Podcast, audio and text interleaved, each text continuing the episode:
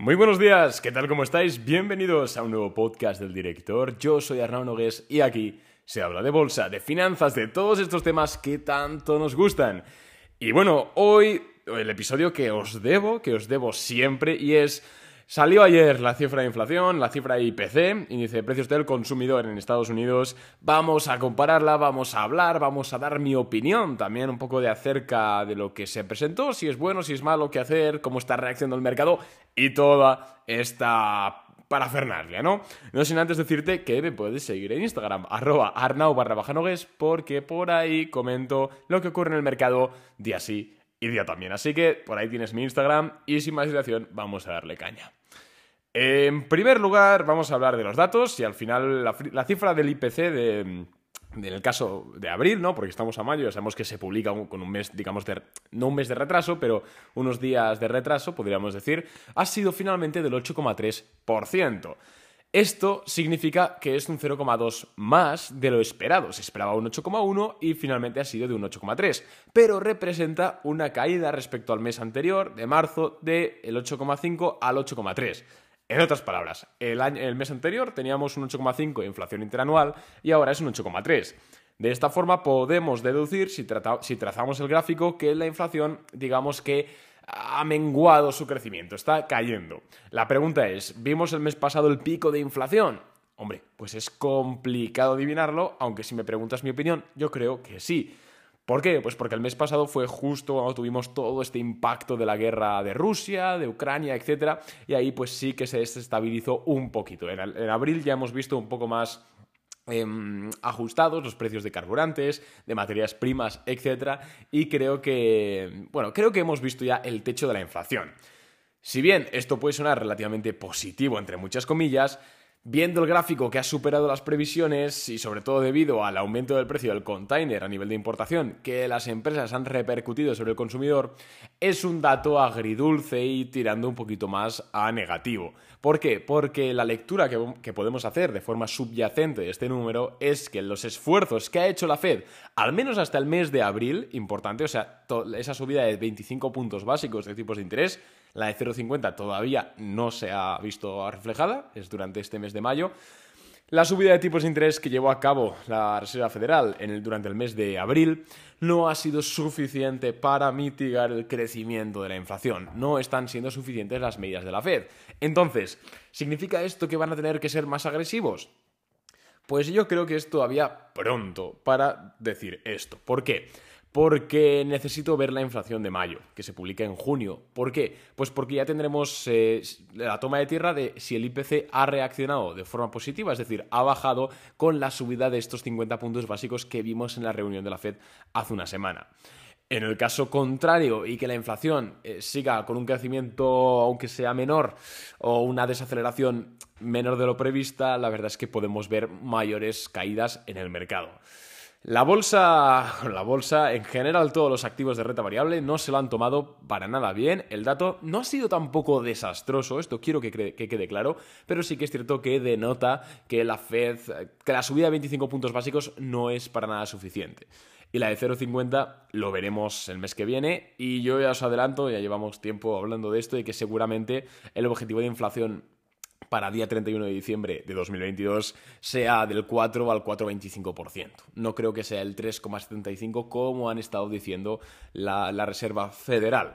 Así que es importante este dato, pero sobre todo es importante el del mes que viene porque ya veremos si hay que darle más caña o no.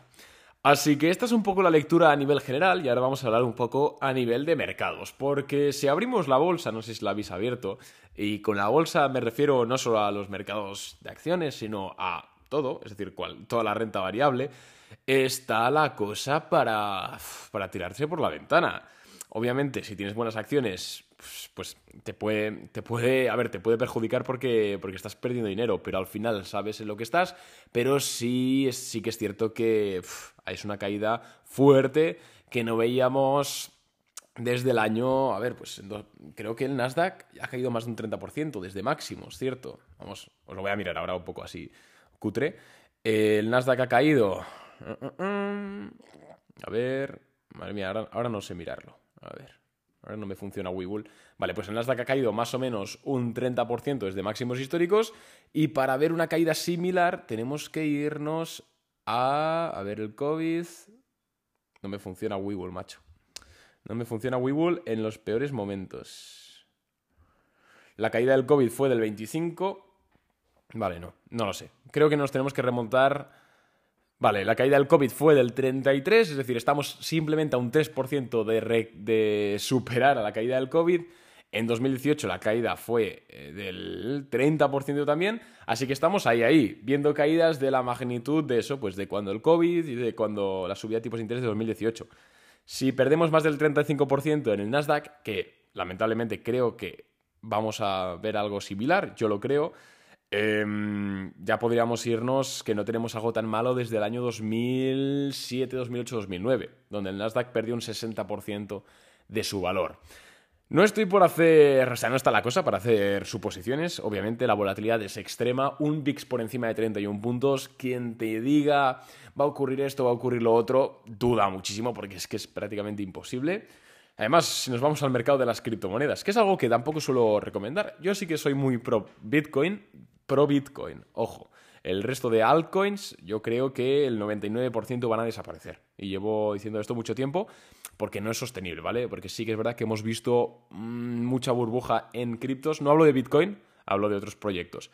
A raíz del tema de Luna, de Terra, de ayer, que bueno, para quien no lo sepa, es una de la, séptima criptomoneda más grande del mundo, se ha desplomado un 98% en tres días por... No estamos para explicar esto aquí, ¿vale? Es un poco largo, pero básicamente Digamos que su funcionalidad de estrella, que era una stablecoin, que es una criptomoneda que imita uno a uno el valor del dólar, pues se ha desestabilizado, vamos a decirlo así, de forma muy, muy general, y esto ha causado pues el crash de esta criptomoneda y hoy está siendo la resaca del resto. Bitcoin cayendo un 13%, eh, Cardano cayendo un 40%, bueno, es una...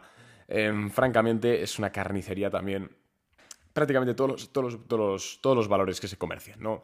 Una, una carnicería. Bien, em, ¿es esto el crack del 29? No, no es el crack del 29. Al final el sistema financiero está intacto, algo muy importante cuando hablamos de crisis. Al final eh, la renta disponible en los países, al menos modernos, quiero decir, del primer mundo, vamos a decirlo así, es bastante, bastante estable y bastante holgada.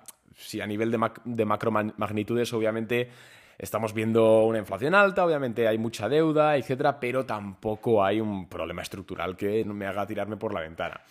Es cierto que hace unos meses dije que seguramente veríamos máximos históricos antes de verano. Después de ver este dato de inflación, no me queda más que retractarme de esa opinión. Me he, me he equivocado. Em, bueno, lo admito, no, no, hay más, tampoco se puede hacer mucho más.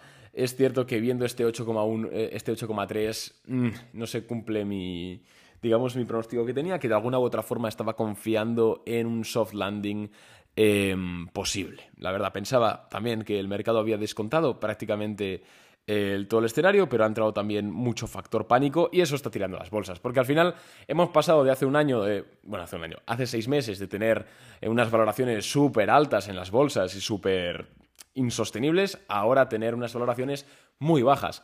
Pero que una valoración sea baja, cuidado, no significa que no pueda caer más.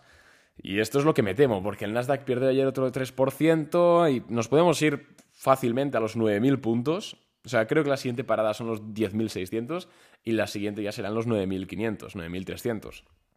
Y Dios quiera que ahí pare la cosa. Tened en cuenta que seguramente en el corto plazo lo que veamos es un rebote, ¿vale? A corto plazo mucha sobreventa, hay muchas personas no personas, sino grandes capitales pillados también, entonces de alguna u otra forma huele a que van a orquestar alguna especie de rebote para que entre volumen, para hacer una especie de bull trap y seguir cayendo, ¿vale? Tenemos una caída muy, muy vertical y creo que hace falta un rebote a corto plazo. Ese rebote puede ser la oportunidad para deshacerse de algunos valores que quizás no, no queráis tener. Como iba diciendo, perdón que se me ha cortado el audio, no sé por qué, ese rebote puede ser la oportunidad para deshacernos de empresas que quizás pues no debamos tener, ¿vale? Eh, que estemos pillados o que pues en general el perfil de empresa que genere poca caja, que emplee mucha deuda para crecer y que no tenga beneficio. Ese tipo de empresas y que salvando tres o cuatro casos creo que deberían en este rebote, ¿vale? Más a nivel macro, a ver, personalmente a mí no me preocupa para nada la situación macroeconómica general de Estados Unidos. No hay un problema estructural, como hemos visto. El sistema financiero está bien, el consumidor está bien. Puede obviamente tener más o menos, puede haber más o menos crisis, pero al final en dos, tres años lo que va a ocurrir es lo siguiente. La Fed va a estar subiendo tipos de interés, lo cual va a hacer que la inflación se enfríe, llegue a pues, unos valores normalizados en torno al 3, 3,5%. Creo que eso será un poco la tónica que veremos en los siguientes años y luego lo que harán será cuando la economía digamos, a nivel de consumo esté muy jodida, harán otra expansión cuantitativa, es decir, imprimirán, entre comillas, dinero, aumentarán la oferta monetaria, meterán estímulos y volveremos a ese ciclo del cual venimos desde el año 2010-2011. Creo que es un poco lo que, lo que va a estar ocurriendo y son los ciclos al final que está haciendo la economía. Entonces, por tener valores, por tener bolsa americana, no estoy para nada preocupado. Donde sí estaría preocupado es quizás en tener negocios en economías del sur de Europa. ¿Por qué? Y esto es más a nivel macro, ¿eh? ya podéis quitar el episodio si os da igual. Pero fijaros que España, Italia, Grecia, que son prácticamente los países del sur de Europa a los que me estoy refiriendo, emplean muchísima deuda para funcionar. Muchísima deuda. ¿Qué ocurre? Que el Banco Central Europeo, porque estos países vamos en euros, importante. Entonces, el Banco Central Europeo no está subiendo tipos de interés tan rápido como lo está haciendo la Fed. ¿Por qué? Porque si sube tipos de interés tan agresivamente como lo hace la Fed, se carga las economías del sur, porque empleamos mucha deuda. Si tenemos que destinar más recursos a pagar esos intereses de, intereses de deuda, tenemos que reducir nuestra dependencia de la misma y al final pues tenemos que hacer recortes y se desestabiliza la estructura del país. Entonces, pinta mal. Pero es que si no suben los tipos de interés, la inflación seguirá creciendo, que además recordemos que en estos países es más alta que en el resto de Europa, y lo que ocurrirá finalmente será que al final habrá que volver a subir tipos de interés de forma forzada y estamos en las mismas. Entonces, pase lo que pase, en Europa los países del sur estamos jodidos. Entonces, si tenéis algún tipo de inversión en estos países, tened en cuenta pues este tipo de, cosas. También estoy hablando del mercado de inmuebles. ¿eh? Cuidado con el mercado inmobiliario. Pero nada más por mi parte, espero que te haya gustado el episodio, que hayas un poco entendido y esclarecido el tema de los tipos, a ver qué tal, qué está ocurriendo, qué no, el IPC, la inflación, me muero o no. Bueno, iremos viendo. Un abrazo y nos vemos en el siguiente podcast.